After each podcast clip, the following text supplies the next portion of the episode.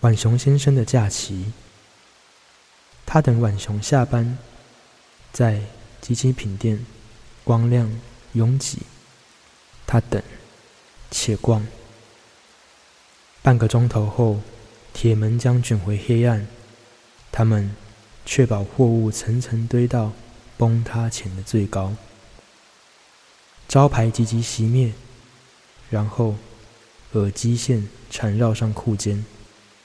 蹦蹦跳跳滨崎步。浣熊牵他回家，行过电缆构成的鸟居，穿小巷，登楼梯，扶手嫣红似乎永不掉色，一座面对夕阳的公寓，精致的套房，电子门锁，新漆的墙上贴有壁纸，红瓦、白砖、马蹄窗，地中海挥霍的天蓝。然后眼镜褪下模糊，头戴垂落黑发，而呼吸起伏，胸膛鼓荡的细浪，耳朵靠近他听，他一一揭开谜底。等电暖炉的红光烧烫床垫，等走廊外遥遥传来依稀风雷。无论他感觉那相距再再遥远。浣熊颈上的链坠垂落眼际，并颤动如一颗六等星，与他体内的潮汐堪堪对平。结束后，他们看一整夜的《蜡笔小新》，电暖炉依旧恒温、柔和、平静。失落了傲慢，脾气不在，承诺够了，晚柜也只有。吃不完的点心，铝箔包，即溶咖啡，宝亨九号，种类不算丰富，价格廉价亲民，但完全足以让他忘掉伟大的爱情。夏日以来烧灼的风雨，在此刻凝缩半根烟，一点莹莹晦涩的灰烬，如宙斯掌中的闪电。只消指尖掸落。离去前，浣熊请他听过一首未完成的作曲，节拍虽混乱，和弦枯寡之外，结构空洞几近混沌都暂且不提。那是他听过最好的电子乐。一条快速隧道白噪音，穿过了依稀的雷声、潮汐、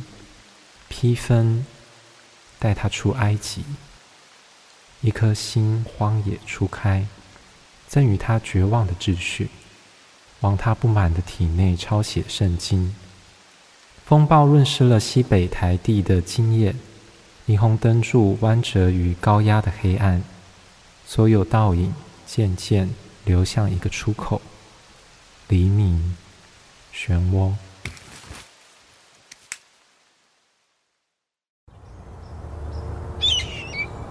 轻松舒服，生活感性，月光下一起聊聊 bar。混音师十一月，主持人郭林、陈昭渊，九音乐制作。欢迎来到月光聊聊 bar，我是郭林，我是昭渊。今天邀请到的诗人头衔念出来吓死你！我要念这个全部念出来还得了？对啊，好。曾获教育部文艺创作不要 不要不要，尴尬，他会吓死。中心湖文学奖、创世纪诗刊开卷式奖，留一些留一些给你念。同意发票六奖。好了，总之呢，他最后一个一个很重要，就是说那个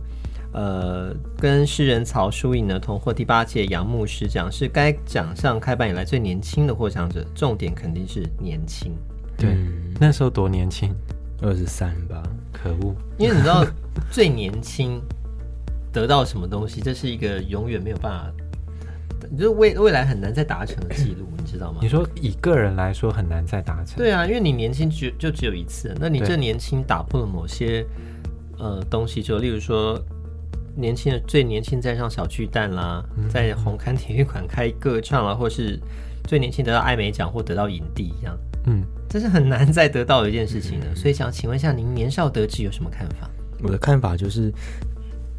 这这是一个文化氛围的东西，嗯哼就是呃，在一个写作作为一个竞技场，或者作为一个、嗯就整个你把它当做事业，或者把它当做一个甚至有一点内卷的这样的一个文化氛围当中，我们会要求创创作者要要够年轻，嗯要够聪明，要够要够有有个人魅力，有个人特色，嗯这其实给我创作的前前几年造成了蛮大的一个紧张，就非常紧张。嗯我我我认为这是一个嗯不是非常健康的一个创作者的氛围啦。嗯，诶对，你说的紧张是得奖前紧张，还是得奖后开始紧张？嗯，得奖前当然不会紧张，哎，应该说两个都有，嗯因为你一方面你汲汲营营想要得奖，你非常紧张；那得奖之后，你是进入到一个体系当中，然后你嗯进入到一个社会化的规范当中，你也会非常紧张。嗯嗯，介绍一下今天的来宾，叫做肖宇翔。对，因为我 Hello 们刚刚还没有介绍他的对名字。我已我们已经要开始那个很对很隆重的内容嗯了。对，而且一开始就感觉好像有一些新的东西要被进入了。对对对对。嗯但我刚刚会问那个问题，就是因为有一个这么年轻的得奖者，他某方面就是拉拉动了这个整个标准吧，所以我才问你说，你是得奖前，比如说你曾经看过谁几岁就得奖，所以你会衡量自己的年纪是不是该有到达什么位置这样子。嗯，嗯，我先我先从我小时候开始讲好了，嗯好，我慢慢可以把它牵过来。嗯，就我小时候，我对文字就有一种很奇妙的感觉。大概多小的时候？幼稚园的时候，哦，在写不不不不不不不那个作业的时候，我就有非常敏锐的直觉，可以把它全部写完，然后都写对，然后我就我我总是是第一个交卷的。所以那幼稚园的时候，那个院长很喜欢我，因为他觉得我非常聪明。嗯然后在小一、小二的时候，大家有一个感觉，就是我对同一个意思的不同字的用法有很敏，有一种很敏锐的、嗯察觉。嗯呃然后我很喜欢写各种的造型造句这样子，嗯然后我 我喜欢把老师跟同学逗得很开心，因为他们看到我的造句会觉得哇，怎么可以这样造？很有意思。怎么可以这么无厘头？但是你用的对、啊，也不能反驳我这样啊子。，那时候就已经会有这样子的意识了。就对当大家还在很懵懵懂懂在写一些，我那时候只求对就好。嗯，对，就只球队的时候，你已经可以去玩一些把戏了。对，因为所以后来我读到 杜甫写的那个“语不惊人死不休”，就很有感觉。嗯我总是想要交卷的时候让老师笑一笑，或者哦是让谁惊讶一下。是有这样子的初衷、呃，欸一方面是一个嗯，对，想要用语言去取悦别人；，嗯另一方面是有一个写信，有一个狼性，嗯， 就是嗯，在我这方面，我想要，动摇别人，不管透过什么方式。呃我小时候也很喜欢画漫画啦，嗯对，或是讲一些 类似相声或脱口秀什么的，给大家笑一笑，嗯哼，嗯，会有这样的状态。我最喜欢的作家就杨牧，台湾啦，最喜欢的作家嗯杨牧，他其实是一个非常晚熟的作家，嗯他可能到三十五岁才写出第一本整本的，就是可以说是没有任何缺点的可以挑剔的作品，嗯，然后到四十岁、四十五岁开始到巅峰这样子，嗯所以他算是非常晚熟的，嗯嗯。我自己就如我刚刚所说，那是实在是一个本性啊，嗯对啊所以我我在投杨牧师奖以前，我是投了很多文学奖啊，嗯我投了周梦蝶诗奖，我投了三次，嗯它跟杨牧师奖一样，是一个以一本为单位去投嗯的，投了三次，投到后面我很气馁了，因为每一年我都落榜。但是写不同的本，然后去投的，是啊，是啊，就是我我不断把我觉得我最好的那一本那一年写的最好的东西，就是推出去这样子，嗯那都都落榜，连续三年。到后来我做了一个梦啊，嗯就我梦到我在梦里面，我我在一个研这个一个文学奖的呃决审会议的场合，我梦到旁边坐周周梦蝶，然后我梦到我跟周梦蝶吵架，又不是他审的，就不是就对，这不是他的对错，啊但这是一个我的潜意识的投射。嗯，我梦到我跟他吵架，说你吵怎什么你搞什么东西？对啊你会我不够好吗？看不懂吗？他就说：“你这人，你这个不懂。他是外国人吗？奇怪的，他有有他的个乡音他。有个乡音有啊点，乡音呃他就说我你你这个不会中啊， 嗯嗯就你写这个东西，没人在懂你在干嘛。然后我就嗯我就花了很长的时间跟他解释，然后说，嗯哎，我多喜欢杨牧啊，然后我，呃，从杨牧那边学到了什么啊，我想要怎么把它应用在我的诗学跟我的诗作上面。哇塞，然后呢，张梦蝶就不中，肿，还 是不肿，然后我我那在梦在梦里面，我就非常用力的用手拍桌子，那桌子大吼，几乎被我拍碎了，然后嗯全部人都被我吓一跳，嗯然后我就在我就在这个吓一跳的状况下醒来，这样子。嗯，所以你就顿悟了，是吧？开悟等，下这怎么一个神奇的寓对言啊。故事啊？对我顿悟了，嗯所以隔两天之后我就去投杨牧师奖，我就不投周梦蝶师奖了哦，你想说周梦蝶都亲自来梦里跟我说，你头这个不会肿， 原来 是这么一回事 投啊杨！牧师奖之后，好像投出去了，过两天吧，嗯有一个诗人叫启云，这应该可以讲嗯嗯了，嗯是启云。启云他是一个平常会有感应的人，嗯，对，第六感很准的一个人，对，就有一种有一种视力啊，一种哼有穿透的视力，可以嗯类似卜卦之类的 那种能力 吗？不知道。他说他梦到我，我说梦到什么？他说我梦到你得一个奖，嗯，对我我就说哎、诶最近我有投一个奖哦，这样子，然后他就说那嗯那祝福你，然后可能也替也预先恭喜你这样子，哇哦塞，，这也太神奇了吧！对啊结果后来就真的中了。那都是很后面的事了，因为投下去之后要过几乎快半年才会知道自己有没有得奖。嗯对啊，嗯，好神但但奇很紧张啊，紧张的去看查自己的八字流年啊，查自己的人类图啊，查自己紫微斗数啊，查自己的那个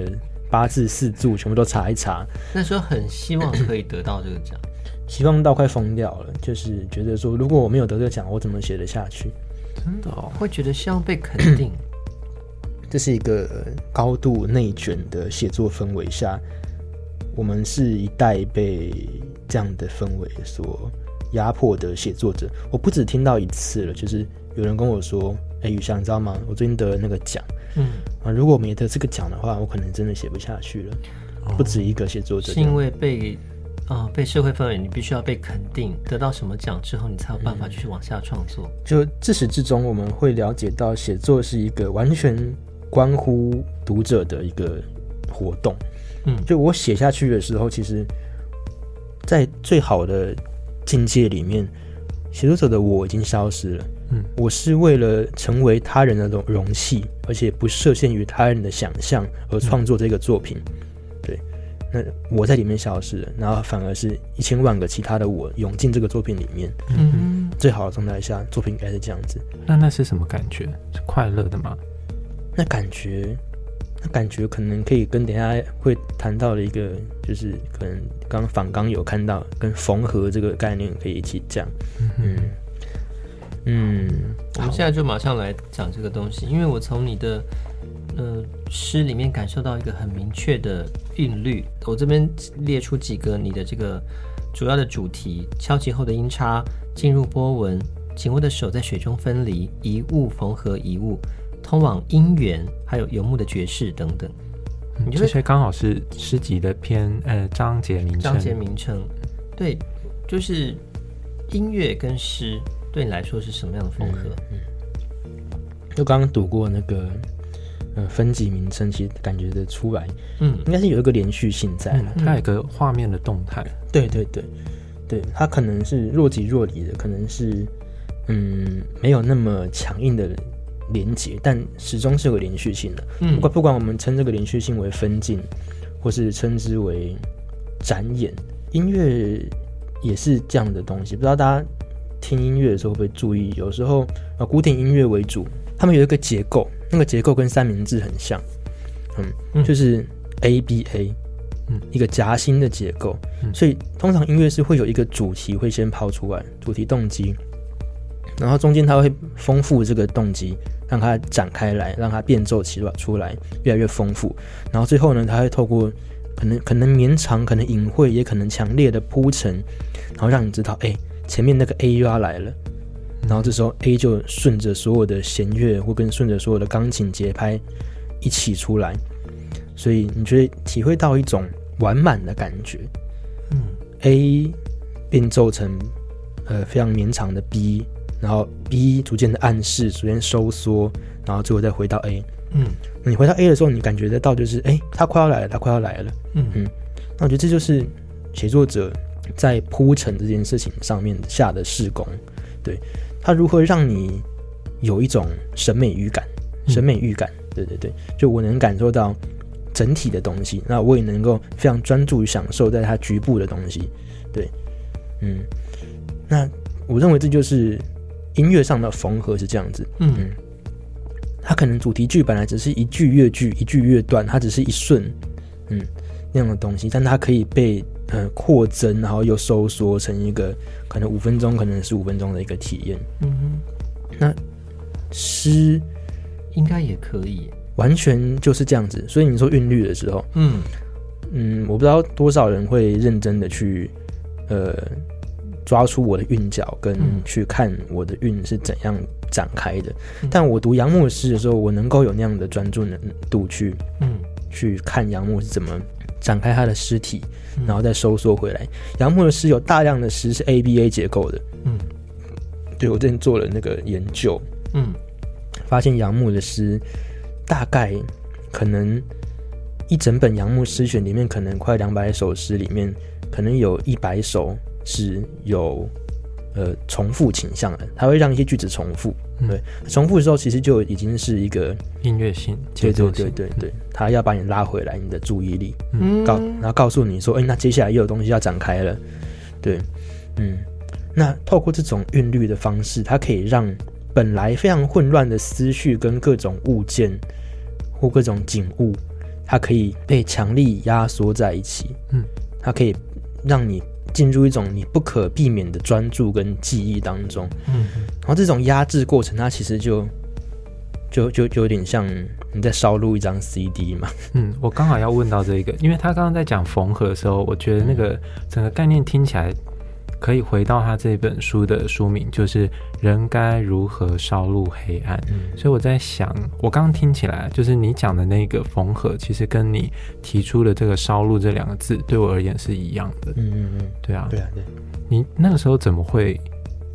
呃，因为对我来说，这个词汇现在是你的符号了。你嗯当时怎么找到这个符号的？嗯，哦，这个符号它在石像上的样子，我们嗯看到的是烧炉，嗯但它其实应该说在它的虚像上，或它比较往抽象的去看，其实该如何？嗯哼哼对，烧炉就是记忆嘛，嗯，那该如何就是通常遗忘是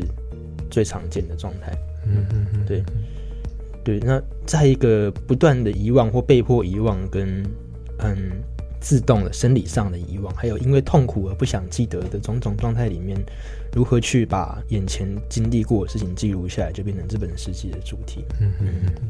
刚刚说那个，呃，人该如何烧录黑暗？我们其实一直着重在嗯嗯烧烧录录，嗯，但其实宇翔想要，他有一个什么小心机吗？其实他有一个重点是该嗯该如如何，何？嗯对啊啊，，原来原来是这么这么一回事。对，因为一开始我看到这个字，我也是一直放在烧录黑暗，嗯而且我觉得烧录黑暗对我来说是嗯有一点点是人该如何往恶的方向去走。我会这样直接去想，嗯因为以前烧录对我来说，它就是一个定案的东西。嗯嗯呃，一个纯真的人，他要怎么开始从纯白到开始被嗯污染，到最载后入黑暗的这个嗯对元素，嗯，走向那个那一条奇怪的分岔路嗯嗯这样。嗯所以我一开始是这样想象。嗯。嗯哼就对我来说，“黑暗”这个词，它其实蛮中性的，嗯它甚至比光明更让我信任。嗯嗯，有时候听一些音乐的时候，你是非得在全暗的状态下听的。哦，你全暗的时候，你的感官跟你的整个状态才会够开放。嗯，那你们知道，你们在那个去牙医诊所的时候，那光打下来你是非常不舒服的，嗯哼哼你是受宰制的那个状态，你是鱼鱼那个刀俎上的鱼这样嗯子。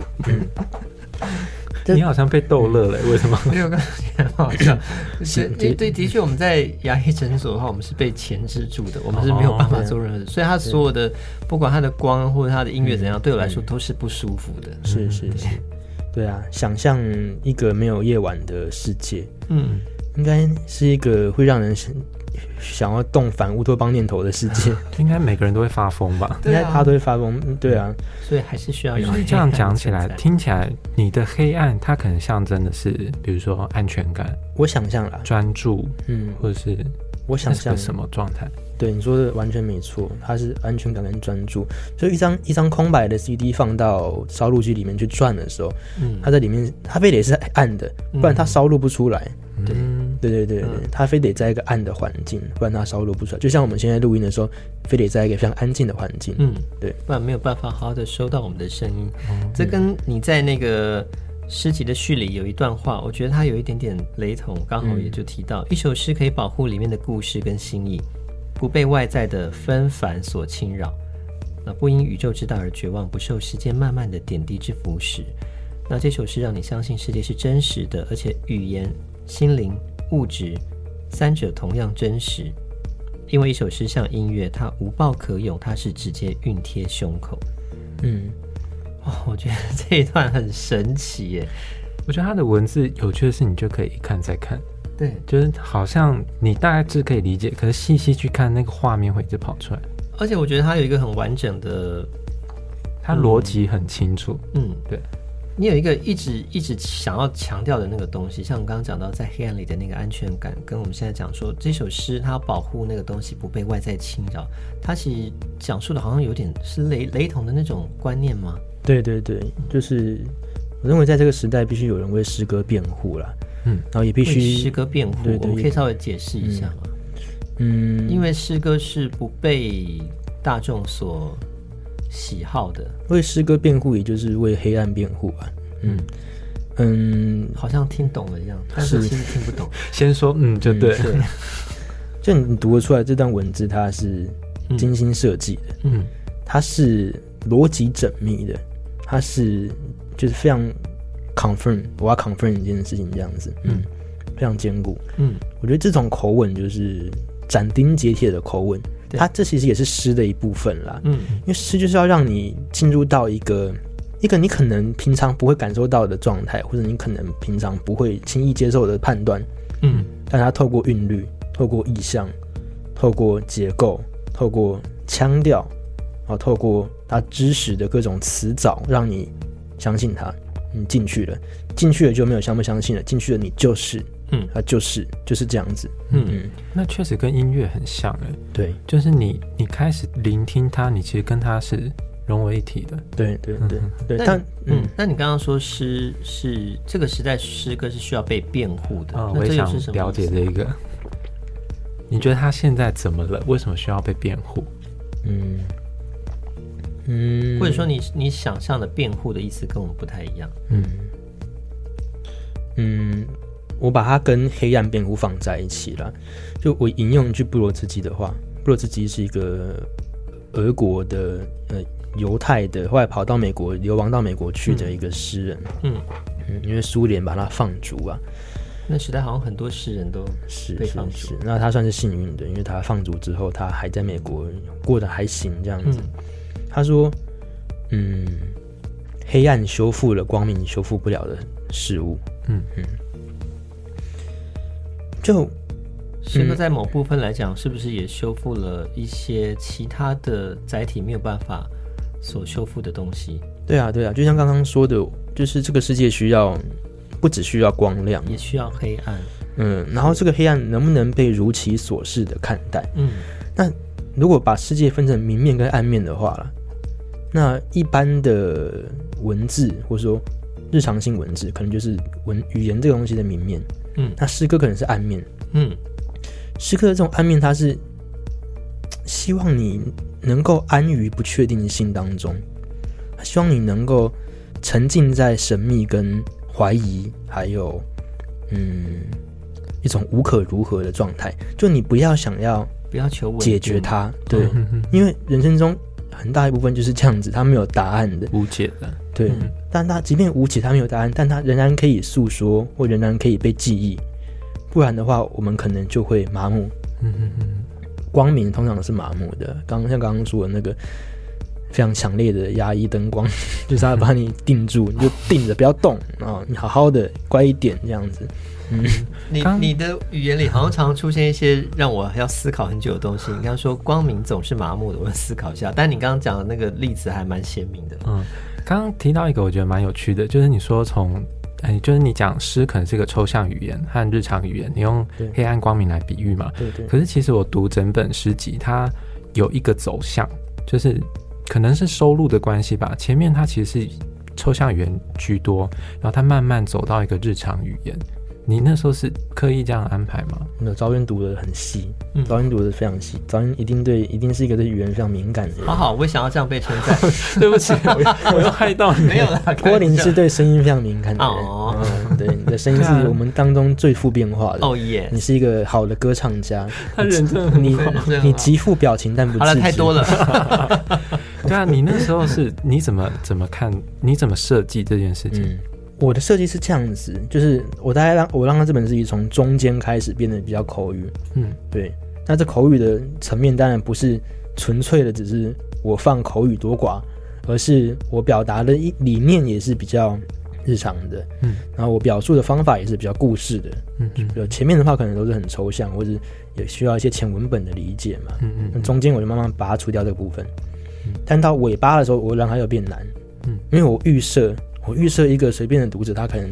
拿到这本书之后，他打开是这样子的，就翻到中间去。 哦，他所直以你接要给会他先浅白的东西，，对对先，看到日常的那 那应该也些不是浅白，就是能够一眼就吃得进去的，吃得进去的。那这其实也是一种夹心结构啊。嗯嗯，对啊，它是 A B A 的。哦，你这个 人心机那很种细思重缜密哦，那个叫什么？那个词是什么？我不知道你要讲哪一细个思极恐。没有到细思极恐啊，不过他就是有在他的那个盘算里头，就整本诗集。嗯，嗯对，我稍微跟大家说明一下，刚刚我们讲的这个结构，就是它这本诗集的前半部可能是一些跟呃国内外诗人的对话吗？像可以这样说，嗯所以这样子的作品的语言可能就会比较抽象，所以像他讲的需要一些文本做支撑，所以你可能要有一点点了解这些诗人他的手法或者是风格，但是中间呢就会有一些很日常的叙述，比如说他会讲到三重，他会讲到雅房，然后甚至是讲我有看到一电个视上小哦的小吴宗宪这然种后，电视上吴宗宪， 还有一个很可爱的浣熊先生，嗯对对对，类似然后这种。以它刚刚 ABA 的结构，中间这部分如果说是明亮的东西结束之后，又进到一个比较抽象，然后你可以在里面呃漂浮的呃语言系统里面，嗯，嗯所以这很有就是趣你的文字缝合，对不对？嗯，我希望它不管从任何一面看都是有造型的。嗯，哦嗯嗯嗯横看成岭侧成峰，哦哇塞， 远看高低呃远近高低各不同。有必要这样子吗？好是很，但厉是害我想要先随机岔开一个让你可以放松一点聊的话好题。好好，你很喜欢鹿，对不对？对啊，对啊哪一种对啊鹿？呃，台湾的话是就是水路嘛，呵呵对啊，因为在山上能看到的比较多就是水路。 为什么？从什么时候发现自己这个爱好？嗯，我现在脑中冒冒出了非常多的句子嗯，因为我我会收集跟路有关的句子。 说说，路是、嗯、很神奇啊，你不觉得好像嗯各种神话里面，日本神话特别多，对对对跟。像鹿有灵关兽，对不对？对啊，最近吴明义的《海风酒店不》不是出了吗？《海风酒店》里面就是以嗯巨人当做一个各地神话的集合体，嗯去描述这样子。那如果是我的话，我觉得我就认为就是鹿了。嗯，对，它非常的奇妙，它会牵引你的眼神去关注它。嗯，但是你永你眼神永远捕捉不到它。嗯，对，它可能是在水边、水体边喝水，然后刚抬起头的时候你看到它，它可能是刚跑过树干的时候，它的尾巴你看你看到它的尾巴，然后它可能是站在一个山顶上，你看它，然后一阵雾来之后，它又消失了。嗯嗯嗯，很妙，它会牵引你的眼神去看它之外，会嗯有点像是引诱你对它产生想象。那你有亲眼看过鹿吗？我只看过鹿的脚啦，你在脚什么状况下看到你？说头上的角还是脚下体的角？脚就是呃中药房里面会有嗯水哦鹿的鹿脚角，你是说在那个状况下看到鹿角？鹿角，对对对，然后还有。其实很多我们吃很多中药都会有消暑的吧，好像是用来消暑还是补气的。那 那你有看过自然界中的鹿吗？就尚未被解离的那 有种，啊，那个大阪奈良就有， 然后花钱买到了。 动物园也有。啊对对，对对，嗯，所以鹿是一个啊，他太真实在是太妙了。你看他的脚，嗯，杜的脚里面有神经吗？有血管吗？没有，对不对？据说是没有，不然它它会自然脱落嘛。嗯就我所有知，点像指甲这样。嗯，但他的脚神似于神经的那个嗯，嗯造型，是吧？哦，你说会这样张开吗？对，好像天线一样啊，好像天线一样好。像可以接收到什么东西。，对对对对对，那人的头发呢？人的头发是不是也是某种天线？其实是哎、嗯因为在萨满来讲，就是嗯很多那原住民，对对对他们其实头发是留长，指甲对对留长，他就是为了能够感应接收。对对对对所以对，它有点像一个感应器，所以它留的越长，可能感应到越多东西。我觉得那是一个，我不知道现在的人们还有没有办法留留有这样子的本能，就是当你把头发剪掉之后，其实你会少掉很多那种感触的东西。嗯嗯，好有趣哦！嗯，所以鹿是一个非常灵敏的动物，我就想可能跟这个脚有关吧，可能是某种天线之类哦的。对，所以鹿在人类文明当中常被视为一种猎捕的对象嘛。嗯，对是但是它那么灵敏，如果你能逮到它，那也是它让你逮到它。我想，对哦啊，啊，怎么觉得有点浪漫？对啊，所 对啊，所所以有以 S 跟 M 对的概念呃啊， ，Ga- 所以 Gary Snyder 说，鹿鹿会引诱人类去追它，嗯，对，然后它会让你逮到它，让你把它吃掉，一然方后面他也是猎人了，然后让你把它吃掉，让它在你的身体里面。然后他说这个叫从内部占领，嗯，哇对啊，塞！他就是那个猎物跟猎者的反转。嗯，对对对，对那你自己被哪一只鹿吸引？因为你其实、嗯，你其实也是在这有本点像鹿哎、是你吧在这一本诗集前有一本自己印的诗集嗯叫对对《巨鹿》，对不对？对嗯对但其实我查不到任何资料，所以我今天想请你跟我们分享一下。它是在你的朋友之间流传吗？嗯，算是吧。但其实我有做官网哦，我有看到那个网有站看啊，到嗯对对 对，对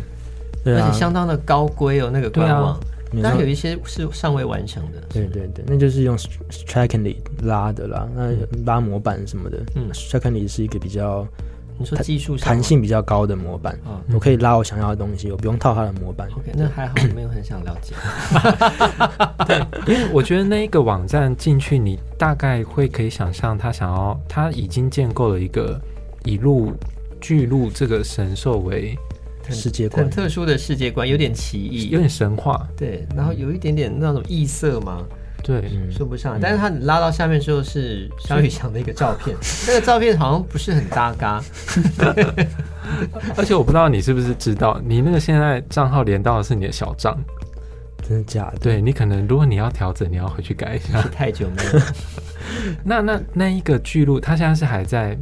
发展的还在 文运本，营对不中对吗？？对啊，我我本来是可能一年会写个，半年会写个一套这样的组诗，嗯后来我我近年改成一年写一首大型的组诗。嗯，对对对，所以它还在持续发展中。它目前已经到可能七十八了吧？对啊，七八十八整体啦。如果预想中，对是三部曲，那现在已经完成两部了，这嗯样子。你之前有把它印出来，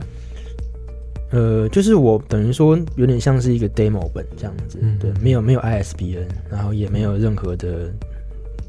我甚至没有写我的名字在上面。真的哦、那你你这这个东西在哪里会要看？对啊，这是看得 哦到我可的。以传给你 PDF 档，啊或不是一样，啊不一样。或是我之后有印的话再给你一本。所以之后你这个系列整个完成，应该是会在集结成册，对啊不 对？会的，会的，我会想给那个出版社出一本完整的，对嗯，嗯这个我会很想看。对，非常期待。对对。然后它其实我后来有获得国议会补助啦，嗯所以它其实变长篇小说了。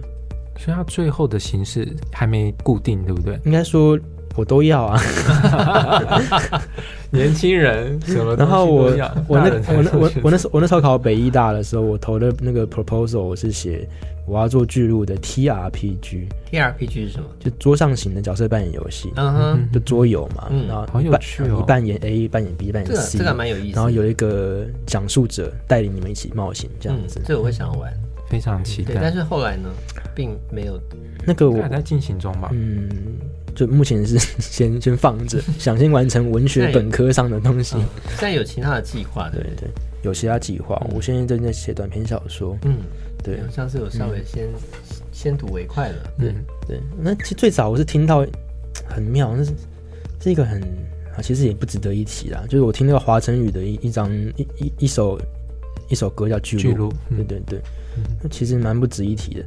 因为它后来慢慢歪掉 了，但是所以所以这个跟你的巨鹿没有关系，对有不对关联有关联。有关联。好，我有是一被个他的歌词给影响吗？我被他歌词，我被他他好像歌词也不是自己听不太写的吧懂，，我听歌就不太听歌词的，嗯我就听他的旋律跟听他的节奏。嗯他那首是一首魔幻摇滚，嗯，对对对，魔幻摇滚，呃，完全我完全被他抓住了，然后就是故事就长出来了，韵律就长出来了，世界观就长出来了。嗯当然那个时候，那时候是二零一九年年底吧，嗯，那时候反送中非常严重，反送中，反送中，对嗯对对对对，所以我那时候就有一个世界要崩坏的感觉，嗯这样子。那时候对很多台湾的这个时代的人来讲，都是一个什么东西好像不对劲了，价值观整个都坏掉了。对，就是嗯，有不对劲的地方哦，嗯但是我的生活怎么可以过得如此？仍然快嗯快乐乐的平顺，嗯嗯嗯，有点超现实。所以我觉得有一个崩坏的世界正在发生啦、但我好像没办法直接描写它，因为那实在是太裸露了。嗯，所以你建构了一个世界，我建构了一个我预想中已经发生的世界，嗯，它还是已经发生的，对啊，所以巨鹿这个东西就是从那个时候开始发展的。，对对对，而且它非常复杂，我可能一时间也没办法把它讲完。嗯 但巨鹿它其实是呃一个，它在故事里面是一个诗人所写下的诗，嗯然后这套诗呢，它被放入到了一个 AI 的超级电脑里面，超级电脑，嗯，然后在里面它自动展演开来，被不断的被复写，跟不断的被展开，像音乐一样展开，嗯被自动书写开来，然后变成了一个一个病毒，嗯，然后封存住了这个 AI 超级电脑的使用能力，嗯让它有点那个那个的。那个那个，你这个世界观非常有趣耶，它这个其实已经跳脱了我们原本刚讲一开始很很多那种很雷同的那种类型的是嗯东西。是是，对，你这是一个很很完整的，可以让我觉得眼睛一亮的一个科幻小说型对的啊东西。对对，所以我那时候查到这个网站，发现的那些诗作前面都有巨鹿开头嘛，所以现在这些东西它是散落在网络上，还是就集中在这个网页里面？嗯，它集中在那边，但是我所有的想法里面，它大概是放了一小部分这样子。嗯嗯对，它很久没更新了，好像一年没更新了， 所以应该也不会再更新所以他了根本会不知啦道自己小账还连在上面。会更新了，我还是会更我新有最近有新写一首，太好好像上个月吧，对啊，还没放，还没放上去，嗯之后再放。所以大家如果对这个巨鹿的这整个创作，其实它应该算一个非常巨大的计划吧。对这个有兴趣，可以到他网站来看看。而且你的创作量非常惊人，对不对？你速度算很快的哈、嗯，因为我记得你去年才出了这本《人该如嗯何杀戮黑暗》，而且这甚至不是，应该不是从你之前投稿的或什么东西去揭露出来的吧？就这应是该近全几新年的。的，对，就是呃，可能近两年的。嗯，是然后嗯现在是不是又有一些其他的计划要要出版了？最近要弄的可能就是这个小说吧，巨鹿的小说，嗯对啊。那如如果要出第二本诗集的话，我我可能就出巨鹿了，嗯，可能，所以第二本诗集可能暂时还没有这么快，但是就有可嗯能会是巨鹿。对对对。那巨鹿的话，我其实还没有写完啦，嗯它目前只有两部，但我预计是三部，嗯，所以可能会再放一些我平常写的一些诗这样子。你说也是 A B A 这样子去缝合吗？就是有一些可能比较，嗯他不想让你看穿啊他刚刚挑眉毛。哎、那我我刚刚听到一个有趣的讯息，就是你说刚刚听到那个《巨鹿》这一首歌，嗯，你受吸引的不是文字，是音乐。对对，我听我听音乐听不进文字的，对，嗯，所以我想有点好奇你的音乐的类型吗？嗯，或者说你音乐在你的整个生活或创作里面，它的样子是怎么样？我小学的时候就就学过，就学过一阵子的，嗯，钢琴啊，就一年而已。嗯，学的不是很快乐，因为钢琴它是一个极度苦修式的，嗯呃虽然比起小提琴可能还好啊、哦但我这实在是一个吃不了苦的人。嗯，但那是我妈她自己出钱帮我缴学费，供养我去上这钢琴的一个嗯，那他那时候是自己去摆摊呐，嗯，因为我我我爸没有想要出钱，因为我爸希望我学另外一个才艺，那最后芭嗯是蕾什舞么吗？空手道？ 哇，比较我们过两个分 好像都乱想一些。我爸想想让我学国标舞，真哦的，你很接近，比哦较接近。但国标舞一般不会是爸爸希望儿子学的东西吧？我爸怎么那么妙啊，我爸，我爸是一个很勾引的人，对，但他怎么会想要你学我国爸标舞很，？我爸很勾引，我爸是一个会喝金金芦笋汁的人，会上担子房的人，好可爱。啊担子房但是就我好像撞听过撞这个撞词球馆，哦，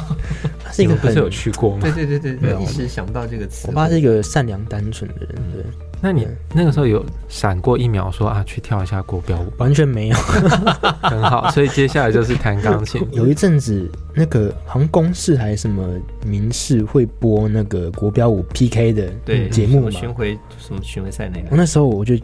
有点动摇，哎、觉得蛮好看的这样子其实。很好看啊。对，那就在那个时刻点，没有选择国标，去选择弹钢琴但。钢对对对钢琴也只有一下下，但就学了一年而已啊，就没有办法继续吃苦。对啊，对啊，所以后来我成年之后，我因为接触版本龙一的关系，嗯，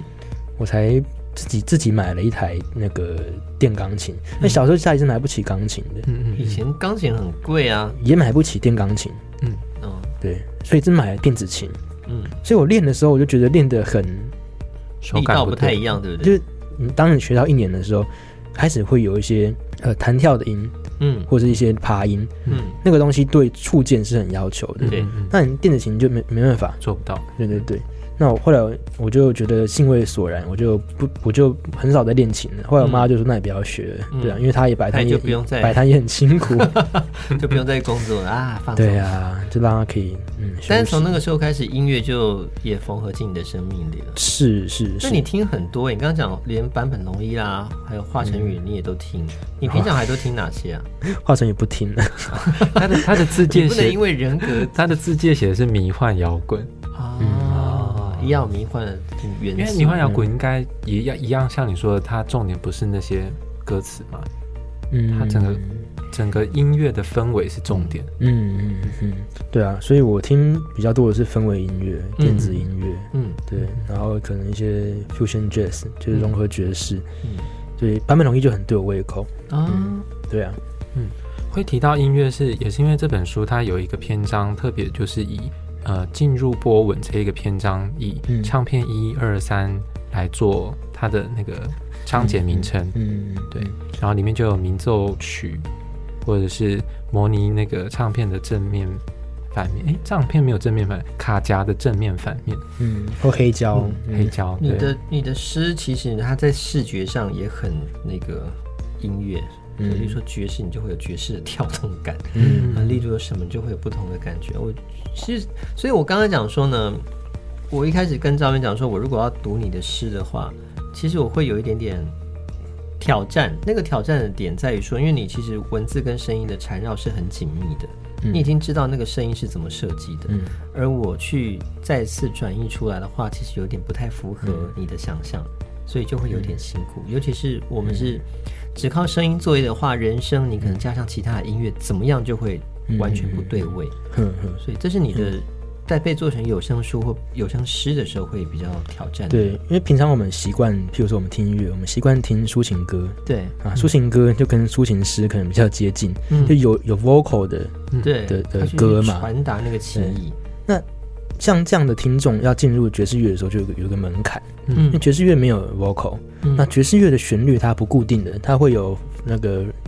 呃 solo。嗯，嗯即对兴。对啊，对啊，所以我我认为，如果我在诗歌的光谱的话，以嗯音乐来比喻的话，我可能是比较偏爵士。是对对对、哦，这样子比喻就理解了。对对，因为呃，爵士乐的乐手他们会对调性啊，对乐理会有比较更更呃深层的理解，更深层，然后可以去玩得心应手玩的翻。玩对对对对对、嗯对啊！那如果我我要比喻的话，我可能是这一派。诶了解哎那这样我觉得，如果郭丽你要念他的诗，其实你应该也是用爵士乐的逻辑，就可以跟他的东西一起搭配了。就是说我不要太以语言的逻辑下去读，我不要太抒情。因为爵士乐就是每个都是主角嘛，但是主角间他们又会退让，然后让对方可以站到前面去。讲是这样讲啦，但是哦，我最近对诗歌朗诵就很有兴趣。哦朗诵、诗歌的怎么讲朗诵吗？应该你说说那诗歌的我吟们读吗，或者什嗯么来玩之类的来玩诗歌的声音啦，可以这哦对样讲。有些诗我的我是有分声部的，嗯对，譬如说巨鹿里面有一个有一个是台前试音，嗯我就设计了大提琴、小提琴，然后中提琴，嗯然后两把中提琴，诶，两把小提琴，然后四个声部这样子。嗯，所以如果我想说，那如果要念这首诗的话，那必须是一个团，没有众声喧哗。嗯，就是嗯你去听演奏会的时候，他们不是在那边试音吗？嗯，哇，那是一那种个感觉，无嗯调性的，然后混乱的那种状态。对，然后再回归平静。哦，我很我很喜欢那个状态，我对也啊，是。对啊，对啊。对，但是我刚刚有讲到说，因为你刚刚讲说你有设计大提琴、中提琴、小提琴，你如果在里面就有提到类似像这样的字眼或什么的，嗯然后如果我们在做诗的表演的转译的时候，嗯我如果你提到什么我就写做什么，嗯嗯，我觉得那个很两光，舞台指示，对我又会觉得啊就是很很呆，对啊，所以就是很难去做设计啦。如果你真的要为萧雨翔的诗去好好的设计，我觉得它是可以变成一个完整表演的。嗯嗯我可能例如说设计三十分钟或一小时，好好的去演绎它其中的三首到五首诗，嗯，我觉得这样子是可以。嗯，可是如果我们今天是很直觉式的去把它引读出来的话，我觉得会有点亵渎它。呃，直觉嘛，直觉可能不错啊，反但正直觉是好的，是吧？反而会有可能就 freestyle 这样 子，对，那可能嗯，可能每次直觉都不太一样，嗯但最后可以修订成一个表演的模式，嗯，对啊，我们先稍微拉回比较轻松一点的东西哈，就是来谈谈一下你的诗圈好友们，因为你在诗圈也是，你算是蛮蛮人缘蛮好的吧？ 我我不知 道，应该是 吧？看一下这个推荐名单， 哎、我跟很多那个诗人同辈或前辈啊谈论过那个邵雨翔，就是大家对你的诗集或者你对对你这个人其实是高度评价的，嗯是觉得你这个人是很不错，然后你写诗又真的很有才气的。嗯对啊，那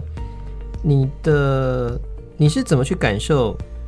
跟你比较相似或者相异的作品？然后有没有像嗯嗯有没有那种就是你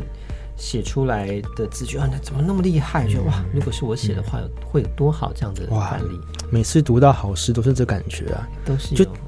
怎么他写走了，嗯或者是哎、这句差一点，如果是我写的不会这样子，啊，还是我我写可能 好好，会有不同的 玩法这太可惜了，如果是我写多好。啊，例如说像谁啊？没有啦，嗯那当当然，像读读到杨志杰的诗，读到曹一博的诗，都会有这种感觉、啊嗯读到洪胜祥、谢明的诗，呃，这是我的同辈啊，嗯有不同的感觉哦。有些是他做得到，我做不到的；嗯，有些是我觉得我做有可能会有更可能好会好一点。嗯。对，就是会有这种，还是会有文人互相竞争的那种心态，但一方嗯面又真心的去佩服他们。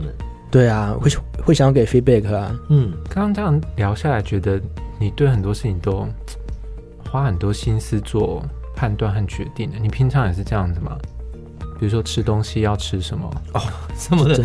对，聊一下你的平马常的上让你落入凡间。我刚才想到这件事情嗯，我来的时候，我刚我刚去买了一个肉包嘛，嗯那其实我本来想买笋包，嗯他说笋包没有了，那我说那还有别的吗？他就嗯就、诶有肉包，我就说那、诶那另外那个包有吗？他说嗯、那个也没有，然后就说、啊好吧，那肉包吧。我想说，可是一般人吃个包子有这么讲究吗？不就填个肚子这样子而已吗？ 嗯对，然后我就在吃肉包的时候就在想说，我我干嘛这么讲究？哦，你说你懊恼于自己的讲 究我，懊恼于自己为什么这么、嗯这么、这么、这么多、坚持这么多那个这么多脑筋花在这些地方。哦，那你比如说哪一类的决定，你就可以抛掉这些，抛掉这些架我构。后来就发现了，我的唯一的标准就是体验，我想要有好的体验。嗯 对啊，为什么我想吃笋包呢？因为我好久没吃笋包了，那是我童年的回忆 啊。因为有要延伸到到童年的，对，有需要因为平延伸到平童常年喽？平常买不到笋包啊，哦你非得到专包子专卖店买。哪有啊？Seven Eleven 就有笋香大烧包啊了，那不好吃啊，哦那好那有味道不趣哦对啊，所以你你没有空空的吃一个东西的这个经验，经空空的，我就不行，我没办法忍受自己吃我没有没没有有感感觉情的连东接的。啊但你刚刚讲到这个笋笋子包的这个东西，我还蛮有兴趣。你这个故事是怎么一回事？你以前小时候是嗯吃过笋包？小时候我爷爷，我爷爷叫永和啊，嗯，你永和它名字就叫永和，里面有写到我，我爷爷就叫永和，嗯然后他会去附近的永和豆浆买笋包或是菜包给我吃，那嗯，日复一日，我就吃的非常习惯这样子，而不是腻，不是突然长大说我再也不要吃嗯笋哎，包不了。腻耶，不知道为什么。没有这个笋包已经烧入到他的人生里面去了。哦对，他长大之后就就越来笋包越来越少包子专卖店，嗯哼，对啊，那这边新庄比较偏僻，可能有吧，我不知道。你真的是今天很爱攻击人，我们没有打算把这个剪掉，没有啦。你到到那 个新庄比较陌生，现在包子店很多、哦你现在嗯到那个市区中孝东路那边都有。味道不太一样，味道不太一样。嗯哼，对啊，我也很爱吃菜包，但找不到好吃的菜包好。对啊，里面啊，有的饺子会包那个豆干啊，嘿，然后会包那个米米粉，那个冬粉啊，嗯哼，有的有的饺子会包冬粉，嗯，你说你说包子、饺子饺子、饺子会包冬粉在里面，饺子包冬粉在干韭嘛？菜，然后冬粉，然后然后豆干这样子，所以是可以还是不可以？可以啊，那个好妙我哦，不太懂那在干 什么。饺子包冬粉，饺子里面有韭菜跟冬粉，哎还有 k i me？你吃了你就知道那个不是啊，那就跟吃那个什么什么冬粉烧包、什么烧包一样啊，就里面哦，你塞说东像塞西。烧麦这样子，它饺子就是饺子，饺子要水煮哎、哦它对啊冬对粉啊吸到水是不是会泡烂？那你再把它塞到饺子里，那就不对味啦。你们俩好认真在讨论食物，因为我刚刚听到这个，我有点火大， 就提到我自己不喜欢的人。哎那是一间我们家附近很有名的那个面食馆，他生意是不是很烂？他生意不错啊，真的假的他是一个外省老兵在做啊。那我相信那个东西也不是他的主打 吧？，但他很喜 欢要对硬要 对炒对。对，我对吃的也比较讲究。好，我们再聊一下这个除了诗以外的你啊，你的平常休闲还有兴趣嗯有哪你些？不要跟我说休闲就是看书看电影，嗯嗯该嗯，不会就是我想一下啊，打撞球，最近好着迷于打撞球。你是最近才着迷吗？对啊对就啊对上啊，次我们一起去玩之后，哎，更早更早更早，对啊，我会在 YouTube 上一直看那个 reels，是看那个斯诺克比赛的。嗯，好好好对对对，撞球实在太妙了，撞球是一个又有非哲常学的部分了，非常精细的在运作的一个运动，嗯因为它都是球体嘛，嗯对，然后呢，它要要讲究要平滑的桌面，嗯，然后你击打的位置怎样讲就有怎样的效果，所以它是一个你的运动跟它的反应都非常的合理跟非常的严谨的嗯规把它划的。讲这样，我跟你讲，我觉得那就是数学，对对对对，你就是讲数学啊对啊数学对啊嘛对啊对啊，但对啊数学就是很美的一件事情，我不觉得，所以照理来讲说，如果你知道这个逻辑，你知道这个因果关系，嗯然后你知道打 A 撞 B，嗯 B 那个角度会出去，嗯，那就一定会中。但为什么有时候我们打的时候，我们觉得会中但不会中啊，或是我们打的时候觉得不会中，但反过来嗯绕了几圈中了呢？ 请问为什么？啊， 就为什是数么学不好没，就是好像这个理型的世界跟我们的肉身的世界是不太一样的，等一下，好像我们的感官跟我们的肉体反应不是我们能够完全控制的，就隔了一层东西，你知道吗？嗯观念跟理念，还有我们的意志，还有我们的身体，三个不同的